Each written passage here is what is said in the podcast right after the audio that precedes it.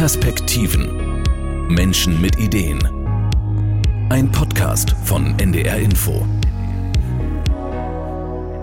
Endlich gibt's die zweite Staffel unseres Podcasts. Ich bin Birgit Langhammer und habe mich diesmal ganz frech bei Menschen eingeladen, die nicht nur Ideen haben, sondern auch Gäste. Und zwar in ihren eigenen vier Wänden.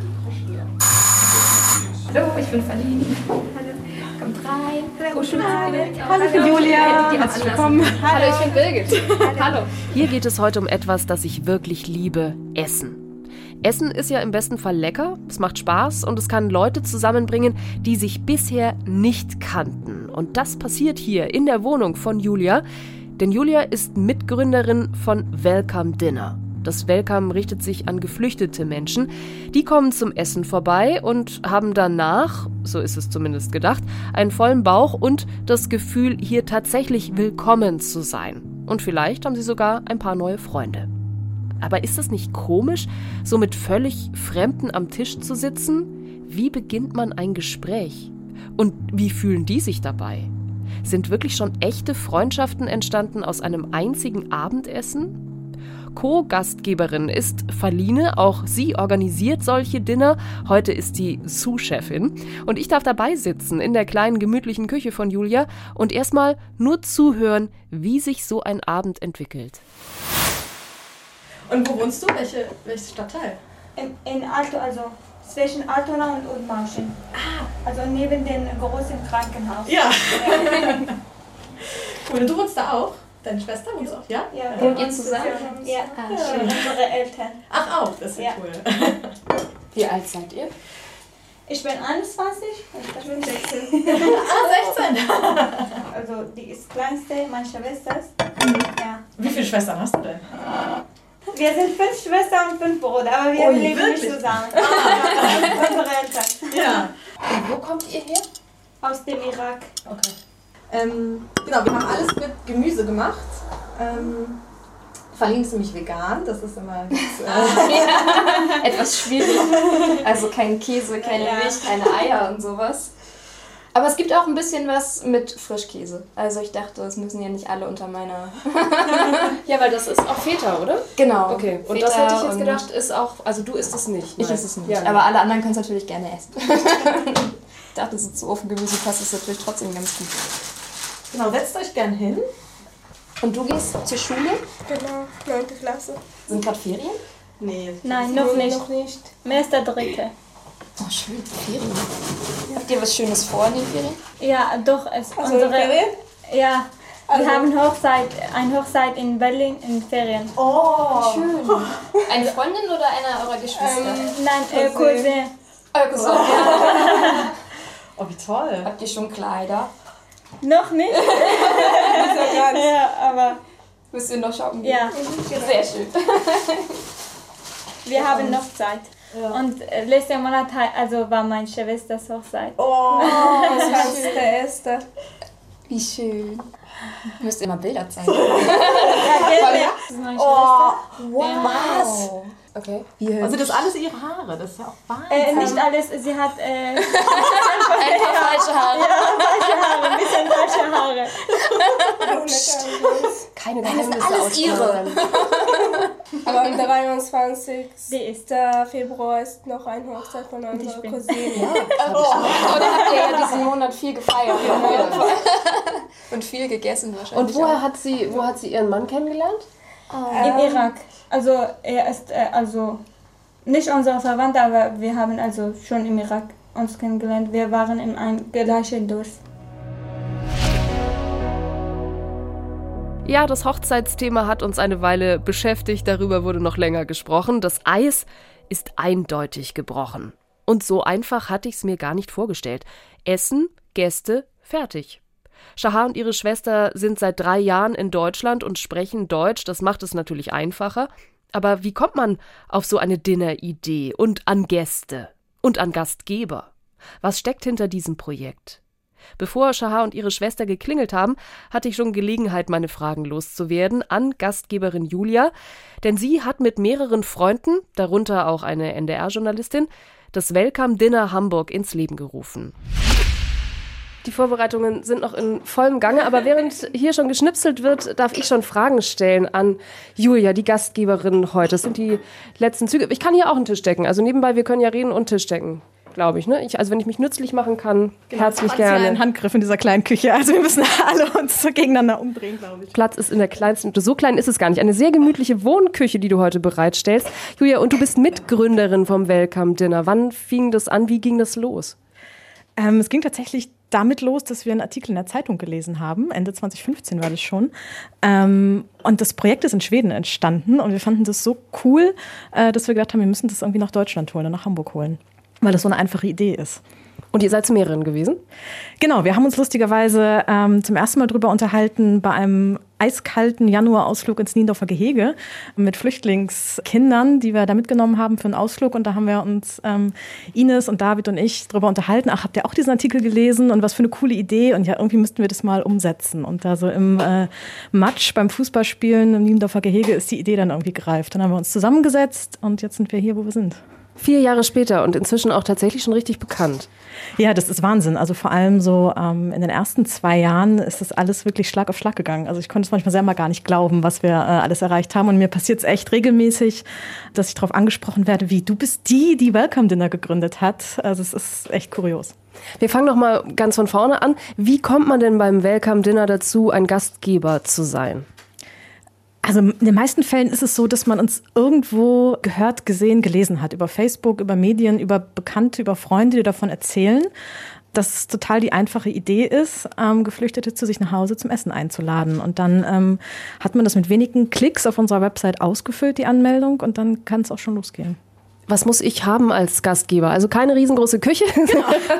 Das habe ich hiermit bewiesen. Also Platz ist in der kleinsten Küche. Ähm, und wir hatten auch tatsächlich schon Picknicks oder Studentenwohnheime, wo ähm, auf dem Boden im äh, Kreis gegessen wurde.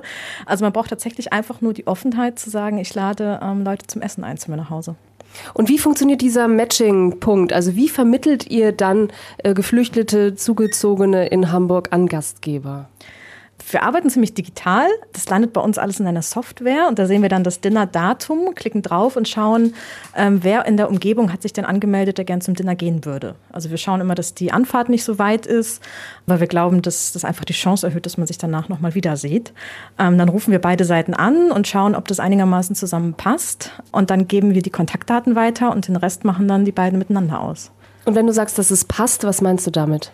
Also es passt, dass zum Beispiel Familien natürlich besonders gern Familien einladen, dass wir jetzt zwei alleinstehenden Frauen keine ähm, zwei alleinstehenden Männer vermitteln würden. Und wenn noch oben drauf kommt, schauen wir auch, dass es vom Alter einigermaßen passt. Aber mehr wissen wir auch tatsächlich nicht von beiden Seiten. Also wir haben kein genaues Matching-Tool, wo wir Interessen und Berufe oder so matchen könnten. Und es geht ja auch so ein bisschen darum, offen zu sein äh, für Neues und andere Menschen kennenzulernen. Also es gibt keinen Fragebogen im Hintergrund von wegen, ich koche gern, ich esse gern, ihr passt perfekt zusammen. Nee, da haben wir schon äh, häufig drüber diskutiert, gerade auch, weil wir so ein paar Glückstreffer hatten. Also ich erinnere mich an ein Architektenpaar, ähm, was lustigerweise auch einen syrischen Architekten zu Gast hatte und die dann äh, nachher mal Fotos schicken vom gemeinsamen Spaziergang in der Hafen City, wo sie sich neue Gebäude angeschaut hatten. Und das Gleiche hatten wir auch mal ähm, bei einem Arzt am UKE, der auch einen äh, Mediziner zu Gast hatte. Und das waren so Glückstreffer, weil wir das einfach nicht vorhersehen können. Aber wir arbeiten in der Vermittlung rein ehrenamtlich und da müssen wir irgendwie einfach auch schauen, dass der Aufwand äh, machbar ist für unser Team. Weil ihr habt inzwischen ja auch schon wie viele Dates, wie viele Dinner vermittelt? Also wir glauben ungefähr, dass wir 2700 haben. Wir haben tatsächlich irgendwann aufgehört zu zählen, beziehungsweise sind gar nicht mehr zum Mitzählen gekommen, ähm, weil es so viele Dinner waren. Also auch pro Woche hatten wir so viele Dinner, dass wir es gar nicht ganz genau nachverfolgen können. Und heute hat Julia auch Unterstützung. Magst du dich vielleicht selber auch vorstellen, in welcher Funktion du heute mit vorbereitest? Ich bin Verlin, ich bin vor allem Mitköchin heute Abend und ähm, ich bin bei Welcome Dinner im Vereinsvorstand mit und bin da vor allem zuständig dann fürs Team, für Teamtreffen und für äh, das Vermittlungstool, mit dem wir arbeiten. Wenn du Teamtreffen sagst, ihr seid inzwischen viele. Genau, wir sind vor allem zu Beginn sehr viele gewesen. Ich glaube etwa 40 Leute, die nur vermittelt haben, weil einfach so viele Dinneranmeldungen am Anfang waren. Mittlerweile haben wir uns wieder ein bisschen minimiert und sind bei 15 aktiven Teammitgliedern gelandet. Wenn du deine Aufgabe beschreibst, was genau machst du? Also wir organisieren zum Beispiel halt bei den Teamtreffen, dass wir uns etwa einmal im Monat mit den 15 Leuten treffen, überlegen, was kann man für Projekte in dem Jahr angehen. Also für dieses Jahr planen wir zum Beispiel öffentliche Dinner, dass man vielleicht mal, also sowas wie buntes gemeinsames Essen im Park oder zusammen grillen oder sowas in großer Runde, dass für die Menschen, die sich noch nicht getraut haben, sich nach Hause einzuladen, dass diese einfach mal sagen können, komm, ich gehe mal zu einem Grillen im Park und schau mal, was es da so an Optionen gibt. Apropos Essen, ich glaube hier der Vorgang, was gibt's heute? Das sieht auf jeden Fall lecker aus. Ist äh, Gemüse? Es gibt äh, Ofengemüse, Kartoffeln, äh, Süßkartoffeln, äh, Mais und äh, Zucchini, glaube ich mit Rosmarin aus dem Ofen, dazu ein Salat, ein bisschen Dips, Brot und Oliven. Ist das denn auch das, was man so kochen kann, weil man ja nicht weiß? Also man bekommt ja jetzt nicht nur einen Gast, von dem man relativ wenig bis nichts weiß, man weiß ja auch nicht, was der essen mag. Das ist tatsächlich was, was wir in der Datenbank mit aufnehmen als Abfrage bei der Anmeldung, ob der Gast aus religiösen Gründen zum Beispiel irgendwas nicht isst. Also ob er halal ist, kein Schweinefleisch, kein Fisch haben wir da, glaube ich, auch mit aufgenommen. Und also solche Informationen fragen wir tatsächlich ab, damit der Gast sich darauf, der Gastgeber sich darauf vorbereiten kann und direkt weiß, okay, ich koche nichts mit Schwein oder ich koche am besten ganz ohne Fleisch oder sowas. Also. Aber heute wissen wir es tatsächlich nicht. Ne? Also wir wissen nicht genau, was die Shaha ähm, isst oder nicht isst. Aber ich habe mit ihr telefoniert und am Telefon meinte sie, ich esse alles. Gut, das wird sie zeigen, aber das ist ja tatsächlich ein, ein sehr mediterraner ähm, ja, so Vorspeisen, Dips, also das sieht auf jeden Fall lecker aus. Ich kenne, glaube ich, niemanden, der das nicht essen würde. Also das ist nun mal sicher heute. Es musste vor allen Dingen heute auch schnell gehen nach der Arbeit. Ähm, und es ist ja auch so, man muss da kein riesen Dinner auffahren. Ich glaube, viele haben so Respekt davor, dass man richtig drei Gänge und irgendwie sonst wie was kochen muss. Klar, es geht auch ums Essen und das ist auch wichtig, aber eigentlich steht ja die Begegnung und die Geste im Vordergrund. Habe ich mich auch gefragt. Also Welcome ist dann doch größer als Dinner. Absolut. Also wenn es schmeckt, hat keiner was dagegen. Aber prinzipiell geht es erst ums Welcome und dass man eben auch was dabei isst. Ich glaube, das kann irgendwie so jeder so für sich selber sehen. Also wir haben auch Leute, denen das Essen sehr wichtig ist, die immer regelmäßig Dinnerrunden haben mit Freunden und dann einfach mal zwei Leute mehr dazu einladen oder die sehr viel Wert auf ganz besonderes Essen legen und auch in anderen Kulturen ist es ja auch wieder ein bisschen anders. Also die Gegeneinladung, wie wir sie nennen, wenn die Gäste dann auch mal einladen, die sehen häufig ganz anders aus. Also da wird wirklich aufgetischt und vorgekocht und ähm, da sind wir mit unserem bisschen Ofengemüse, sehen wir dann irgendwie alt aus. Ja. Ihr habt ja jetzt schon Erfahrung und habt ja auch viele Rückläufer, aber erstmal so ganz generell gefragt, was kommt zurück an euch nach so einem Abend? Wir bitten immer darum, dass ein Foto gemacht wird. Da sind wir auch immer ganz doll hinterher, weil das natürlich für uns irgendwie das Allerbeste ist und auch für Werbung sehr gut. Und da kommen dann immer Fotos zurück, auf denen glückliche Gesichter vor leeren Tellern und leeren Gläsern sitzen. Und dann ähm, denken wir immer, es hat wohl geschmeckt und war wohl ein schöner Abend. Also die Rückmeldungen sind eigentlich immer, dass alle einen schönen Abend hatten und dass sie es genossen haben und dass es eine gute Entscheidung war es gibt dann mal ein bisschen Hinweise, oh, es wurde so wenig gegessen oder irgendwie uns sind ein bisschen die Themen ausgegangen oder ich war sehr, ähm, sehr mitgenommen von der Lebensgeschichte, die mir da erzählt wurde und ich kann damit vielleicht gar nicht so viel, ähm, so viel mit anfangen gerade. Aber eigentlich haben alle einen schönen Abend gehabt. Das heißt, äh, ihr lasst es ja relativ frei laufen, hört man jetzt schon raus. Also ihr gebt keinen, keinen Ablaufplan, wie so ein Abend laufen soll. Und dennoch nochmal die Frage, Feline, gibt es sowas wie Do's und Don'ts? Also worüber spreche ich als Gastgeber nicht? Gebt ihr da verunsicherten Gastgebern auch mal Tipps? Also erster Abend und selber vielleicht sich auch zurückhalten, vielleicht nicht nach schwierigen Familiengeschichten zum Beispiel fragen, wo vielleicht dann auch tatsächlich Traumata dahinter liegen oder wo man sich vielleicht tatsächlich gleich super in Fettnapf setzt? Also wir haben ganz am Anfang eine Art äh, Frage, die häufigsten Fragen, FAQs irgendwie einmal aufgeschrieben und haben gesagt, dass es natürlich nicht unbedingt ein Thema ist, was man vielleicht in den ersten fünf Minuten bespricht, aber ähm, Ehrlich gesagt haben da auch gar nicht so viele Gastgeber nachgefragt vorher. Also ich glaube, es kann in so einem Abend kann das zum Gespräch kommen, aber ich glaube, das, da haben die meisten auch ein Gefühl für, ob das Thema sein soll. Wir haben zum Beispiel äh, ganz andere Sachen waren dann, was ist, wenn die Sprache einfach noch nicht so gut ist. Das war ja vor drei Jahren bei wirklich vielen Leuten noch das Thema. Wir haben die ähm, Gäste vor allem in Sprachschulen akquiriert, um zu gucken, dass sie zumindest ein bisschen Deutsch können und äh, da war dann von Gastgebern ganz oft die Frage, können die denn schon gut Deutsch? Und dann haben wir immer gesagt, okay, wenn sie nicht gut Deutsch können, habt ein Handy daneben liegen mit dem Google-Übersetzer. Oder eine Idee fand ich ganz schön, da war, haben die äh, so eine große Papierrolle über den Tisch als Tischdecke gelegt und dann konnte man malen und schreiben und einen Atlas dabei haben, dass man zeigt, wo man herkommt und sowas. Aber sonst haben wir eigentlich wenig Hilfestellung geben müssen für die Dinner, dass es da irgendwie keine Themen, also dass es Themen gab, die nicht besprochen werden durften. Das hatten wir eigentlich nicht. Also es ist ja ein Geben und Nehmen, darauf kommen wir ja jetzt auch. Also es ist nicht nur ein, ich bin ein Gastgeber, sondern es bleibt auch ganz klar was für den Gastgeber, Julia. Du bist nicht nur im Welcome Dinner Projekt und organisierst, sondern du gibst eben so wie heute Abend auch immer selber ähm, noch Dinner. Was fällt dir auf bei dir selber, was sich verändert durch diese Dinner? Also ganz einfach fällt mir häufig auf, dass ich das viel zu selten mache, mit Freunden zu kochen. Also dass es irgendwie gar nicht mehr so normal ist, ähm, dass man sich in größerer Runde trifft und einfach mal zusammen kocht. Das ist vielleicht bei anderen anders, aber ich mache es wirklich im stressigen Alltag, wenn man spät von der Arbeit kommt, macht man es viel zu selten. Und dann sind es natürlich die Gespräche und die Geschichten dahinter und dieses, ähm, wie schwierig es tatsächlich ist, ein WG-Zimmer, eine Wohnung zu finden, wie anders das ist, wenn ich irgendwo anrufe oder anfrage oder wie schwierig es ist, eine Wohnung zu finden oder wenn da äh, jemand mit einem ausländischen Namen anruft, ähm, der noch nicht lange in Deutschland ist. Und dann finde ich aber auch immer, bekommt man sehr viel mit, was es alles schon an Projekten und Initiativen gibt. Also gerade was so auf Arbeitsmarkt, Job, Ausbildungssuche betrifft, da gibt es sehr, sehr viel Unterstützung und sehr viele coole Projekte, ähm, die gar nicht immer so bekannt sind. Aber ich glaube, da hat sich in den letzten Jahren ganz viel getan in Hamburg. Und für dich persönlich, also du sagst ja auch, du hast schon einen stressigen Alltag und bist berufstätig. Warum trotzdem noch das Engagement weiterhin und nicht zu sagen, ich habe das jetzt ein paar Jahre gemacht, jetzt dürfen auch andere? Ich glaube, das ist so die Geschichte, wir haben es halt gegründet und es ist irgendwie unser Projekt und unser Ding. Und ich habe da so viele tolle Leute kennengelernt, also aus dem Team, die auch wirklich zu guten Freunden geworden sind. Und aufhören könnte ich mir jetzt irgendwie gar nicht vorstellen. Also es gibt immer mal Phasen, wo wir, glaube ich, alle mal mehr, mal weniger machen, wenn wir irgendwie andere Dinge im Leben zu tun haben. Es gibt auch Teammitglieder, die sich mal Auszeiten nehmen und dann wieder zurückkommen. Aber es ist ähm, immer noch so eine tolle Idee dass ich damit irgendwie nicht aufhören mag. Und das geht auch immer weiter, weil es immer, es gibt noch andere Städte in Deutschland, die teilweise jetzt erst anfangen, die in schwierigen Phasen sind. Und ähm, das ist dann irgendwie auch schön zu sehen, wenn man da schon so ein bisschen Coach und Ratgeber sein kann. Also ihr teilt euer, euer Wissen und, und euren Vorsprung auch oder beratet die, es darf euch jeder anrufen und sagen, wir stecken an dem und dem Punkt und ihr sagt, ah ja, da waren wir auch vor drei Jahren.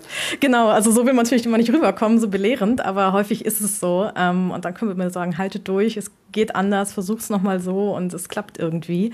Wir sind tatsächlich mit Abstand die größten in Deutschland, weil wir Ist das ein Großstadtding?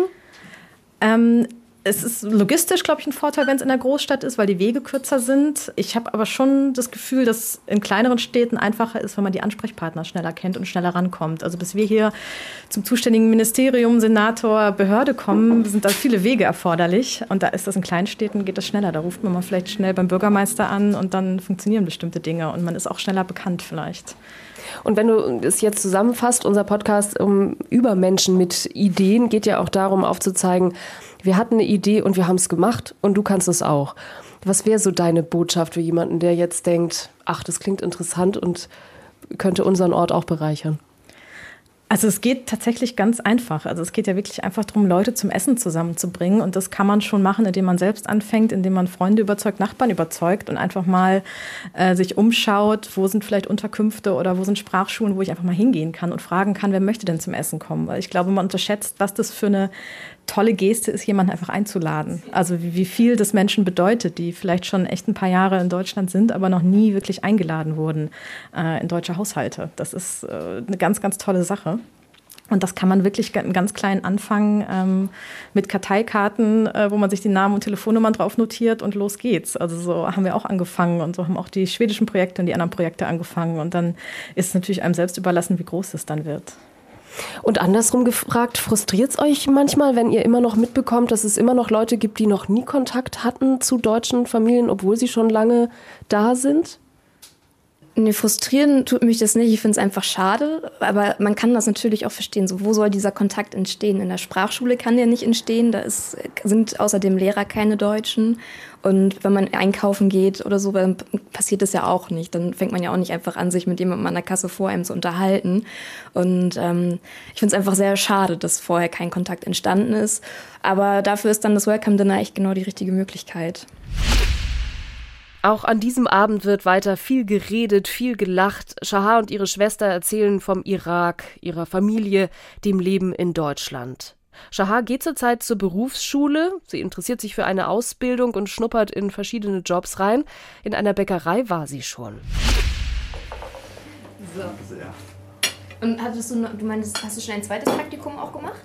Äh, nein, es beginnt am ähm, 18. Februar. Und wo bist du dann? Was Also- guckst du dir dann an? Ich habe einen Praktikumplatz bei einer Chirurg gefunden. Chirurg? Ja, die Operation macht. Ja. so mache ich dort. Als, äh, Helf als Arzthelferin? Ja. Ja. Du machst dann auch Operationen? Ich mache es nicht, aber ich gucke. ja. Und das kannst du, so mit Blut und Ja. so? ich könnte das, glaube ich, nicht. Oh. Salat für dich? Danke. Wie seid ihr, ich muss, die, ich muss natürlich die, die Frage aller Fragen stellen, wie seid ihr heute drauf gekommen, beim Welcome Dinner mitzumachen? Also ich möchte also Menschen in, in Deutschland kennenlernen. Ja, es ist sehr schwierig hier, wenn man mit äh, Menschen keinen Kontakt hat. Ja. Und ich finde, das ist äh, eine sehr gute Idee. Und ich war ähm, damals auch bei einer anderen Deutschen äh, mit äh, Willkommen Donner. Das ist schon dein zweites heute. Ja, das ist das zweite Mal. Ja. Und beim ersten Mal, magst du, magst du erzählen, wie war das? Warst du erst nervös oder was hast du dir vorgestellt, als du da hingegangen bist? Also ich war schon nervös, aber es war mit äh, zwei äh, junge Frauen und die waren sehr toll, ja und freundlich, ja und äh, also als ich äh, mit sie gesprochen habe, dann es war alles in Ordnung. es ist, es hat mir sehr Spaß gemacht auch, ja und äh, wir haben noch Kontakt, wir sprechen also zusammen. Habt ihr schon andere Sachen miteinander gemacht? Also wir haben Karten gespielt, wie in Deutschland man Karten spielen kann und so, ja. Äh, Ich weiß nicht, welche, also was heißt die Spiel, also mit Bilder und so. Ja. Und dann war das bestimmt äh, Uno. Uno. Mit so bunten, mit so bunten Karten. Ja. Ja, vielleicht war das Uno.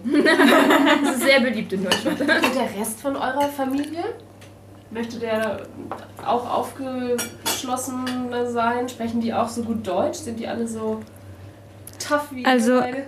Nicht alle, ja, aber die meisten. Also ich, ich habe, mein großes Bruder ist seit elf Jahren in Deutschland in Hamburg.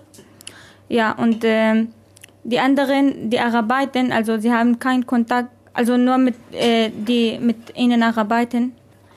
Und meine Schwester, die ist also zwischen uns, die bleibt immer zu Hause. sie hat keinen Kontakt und sie mag nicht also so viel draußen gehen und mit Menschen sprechen und so. Und eigentlich, wenn der Wetter äh, kalt ist, dann geht sie nicht draußen. Kann sie man sagt auch immer, dass sie verstehen. äh, ihr kalt ist. Ja, glaube ich. Wie kalt wird es im Iran im Winter? Äh, Im Irak? Oha. Ist wie Sommer in Deutschland. Der Sommer in Deutschland ist schlecht. In Hamburg vor allem. Ja.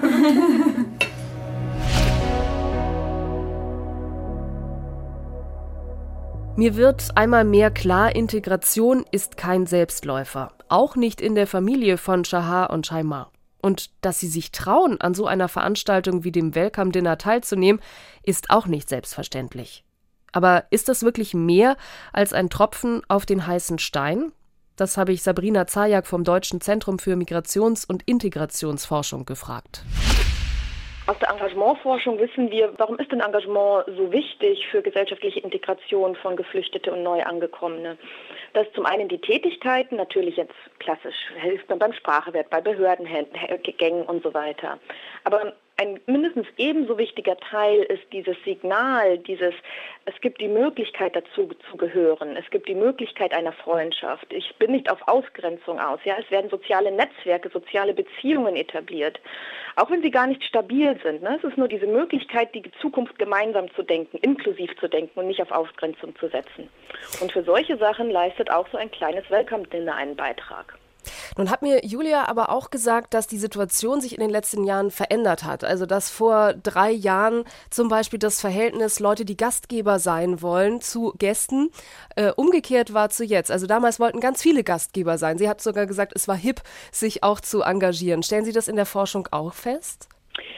Das kann man ganz einfach auch statistisch beantworten. Natürlich haben wir unmittelbar nach dem Sommer des Ankommens 2015 eine ganz große Hilfewelle gesehen. Ja, also das war ja eigentlich auch das, was mit Willkommenskultur bezeichnet wurde.